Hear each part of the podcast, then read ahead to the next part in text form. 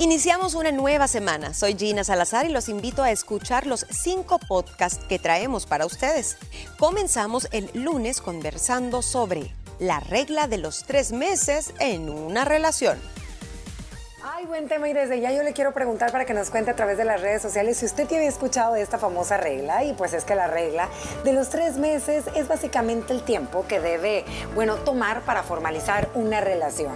En el trayecto de esos meses usted debe notar si sigue habiendo, no sé, el mismo interés de parte de esa persona, si es recíproco con sus palabras y también con sus acciones y si te sigue tratando igual de bonito como el primer día en el que se conocieron.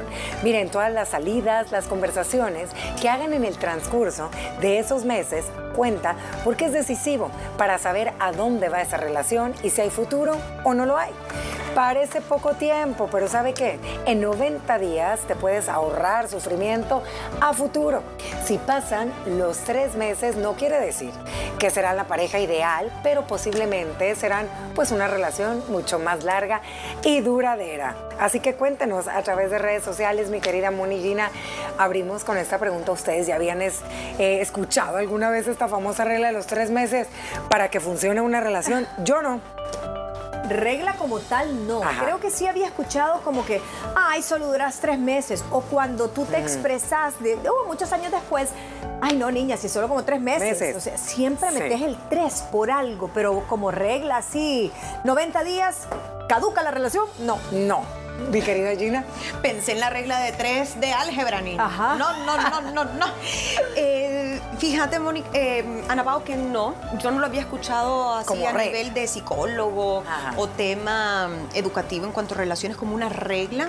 Más bien me sorprendió al leer eh, que se refieran a los tres meses, porque tal vez yo, para mí, hubiera sido algo más realista decir seis meses. Em, creo que depende mucho de la etapa de tu vida en la que estás. Aplica para adultos maduros, creo yo, que, no estás perdiendo el tiempo, que ya sabes lo que querés y tenés tres meses para detectar si la persona va en serio o no va en serio.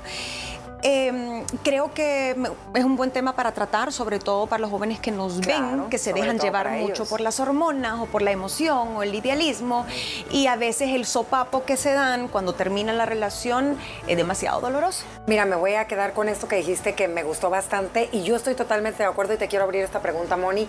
Sí es para relaciones más maduras, es para personas más maduras que a lo mejor ya vienes de un proceso, digamos, de separación o de haber pasado una mala relación o de algún tipo de relación tóxica y tú ya quieres algo más formal y no estás para perder tu tiempo. Yo sí puedo creer y quiero pensar que sí funciona esta regla de los famosos tres meses, pero no en jóvenes, no tampoco en adolescentes, porque ahí sabemos que la hormona la traen pues a todo lo que da y uno como adulto más maduro también anda todo lo que da la hormona, pero eres más consciente y te das cuenta, sabes que este sí me quiere tomar en serio y si está solo conmigo o este anda conmigo y anda con otras tres, hablándoles igual a la oreja.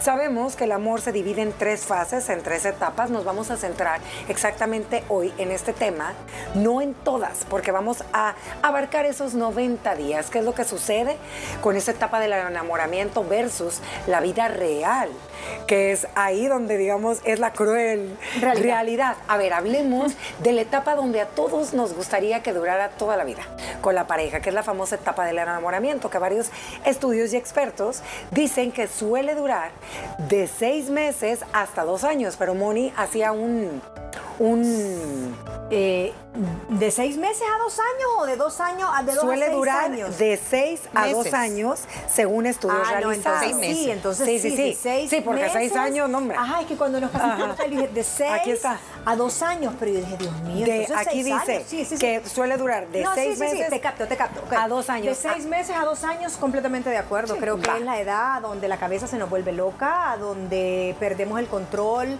de las emociones, a donde priva lo que dice la hormona y no la razón. Y creo que también es súper necesario perder la cabeza, hacer esa, es la época Locuras de la de locura amor. de amor.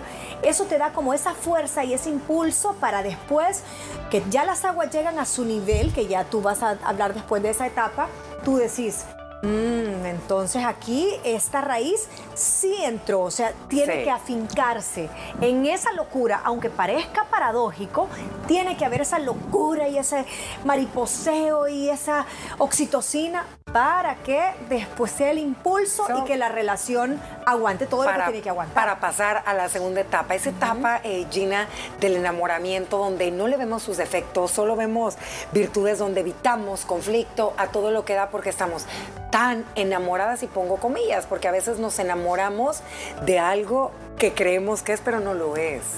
Porque estamos con la oxitocina, dopamina y todos los neurotransmisores. Así es, Ana Pao. Mira, Hablamos de tres meses, de esta regla de tres meses, pero los tres meses entran en la etapa del enamoramiento. Entonces aquí, eh, por, en teoría y por los estudios que tú mencionas también en, el documento, está comprobado que así como que muchos juicios no tenemos, no. pero no todo está perdido. Ponele que el primer mes es lo que decía Mónica, o sea, aquella ilusión, el hombre perfecto, la mujer perfecta, lo amo, lo quiero, nunca me voy a pelear.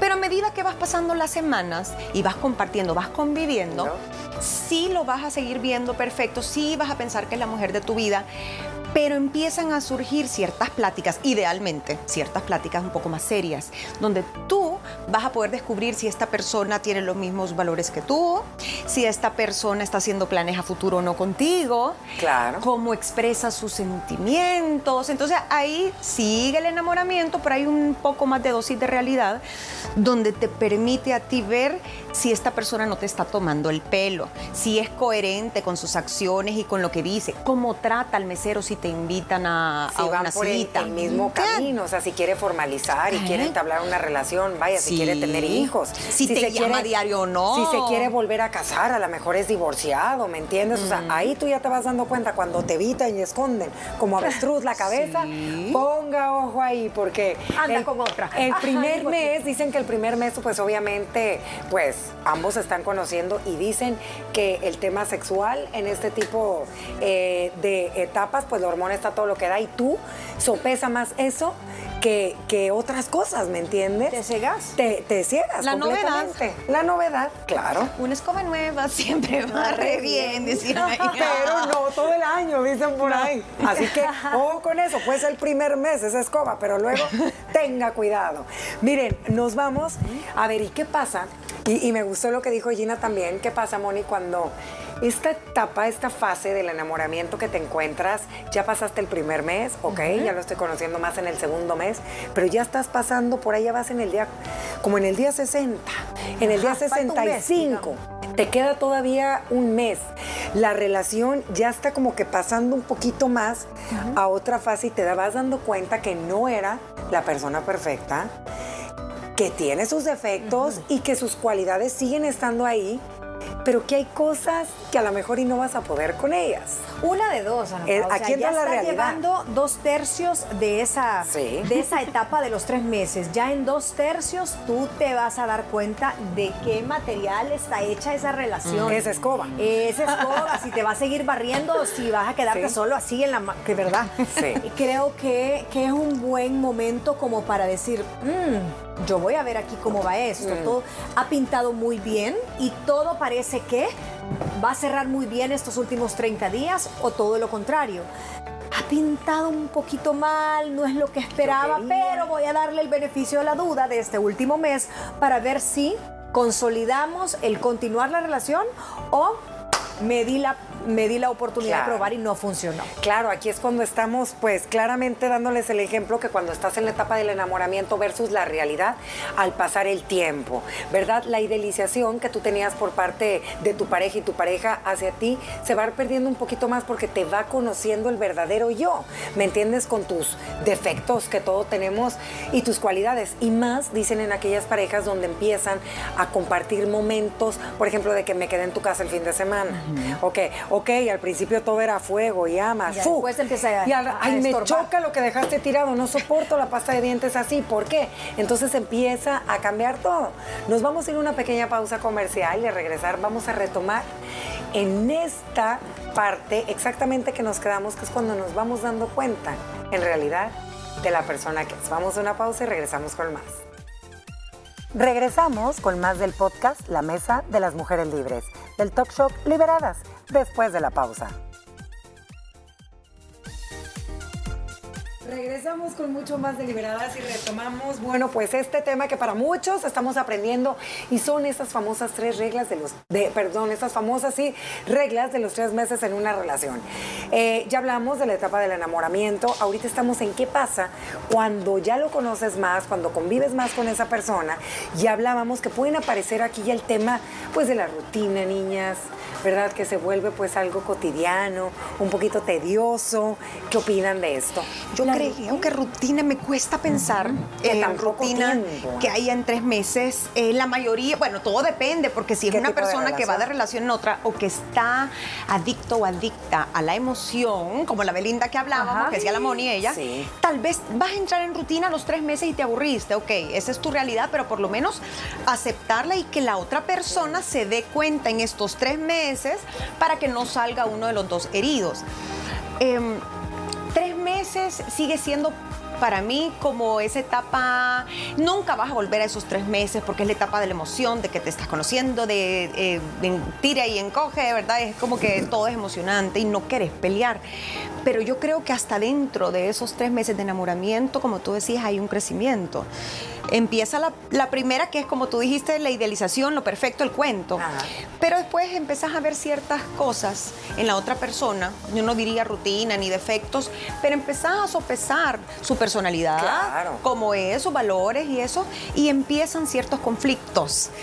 Y tú ahí o te aprendes, aprendes a defender y aprendes a discutir o ahí perdiste. Y aprendes a aceptar también, ¿no? Como es la otra persona. Y lo platicábamos ahorita con Moni, decíamos que, ojo, no quiere decir que cuando uno está en una relación, al principio, después de los 45 días o que ya vas casi pegándole a los 90 días de relación, el tema de los regalos, el tema de decirte quiero, eres importante, para mí eso no se acaba.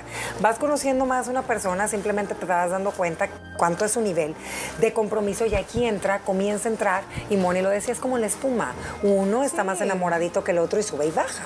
Los tiempos de cada quien son diferentes, tanto el tiempo para enamorarse como el tiempo para eh, ver que las aguas ya llegaron a su nivel. Tres meses sí, vuelvo y repito, yo lo considero eh, bastante rápido, aunque excepciones aplican, pero es un momento donde todavía los detalles sí se mantienen. Si se te quitan todos, deja de ser detallista. los tres meses, esa es la respuesta y ahí nos salte de ahí, amiga.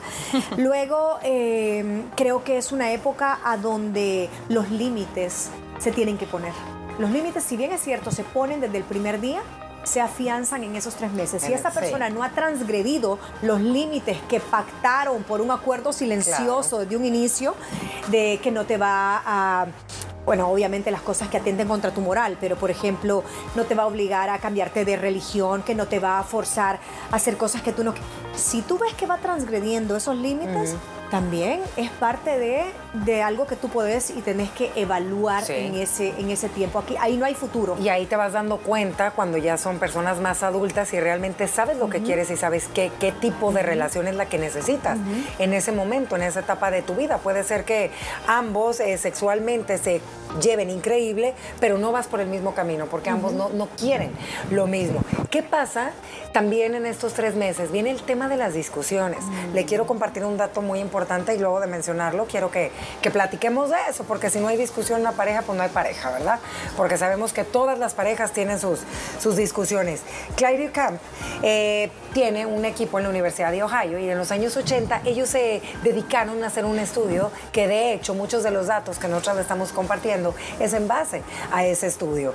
Ella eh, puso, ¿verdad?, una teoría muy interesante y se centró más en el tema de las discusiones y ella llegó a la conclusión y dice que casi toda relación se basa en el tema de las discusiones, pero que la forma de afrontar dice que es la clave de tu vida marital. Y a mí me encantó.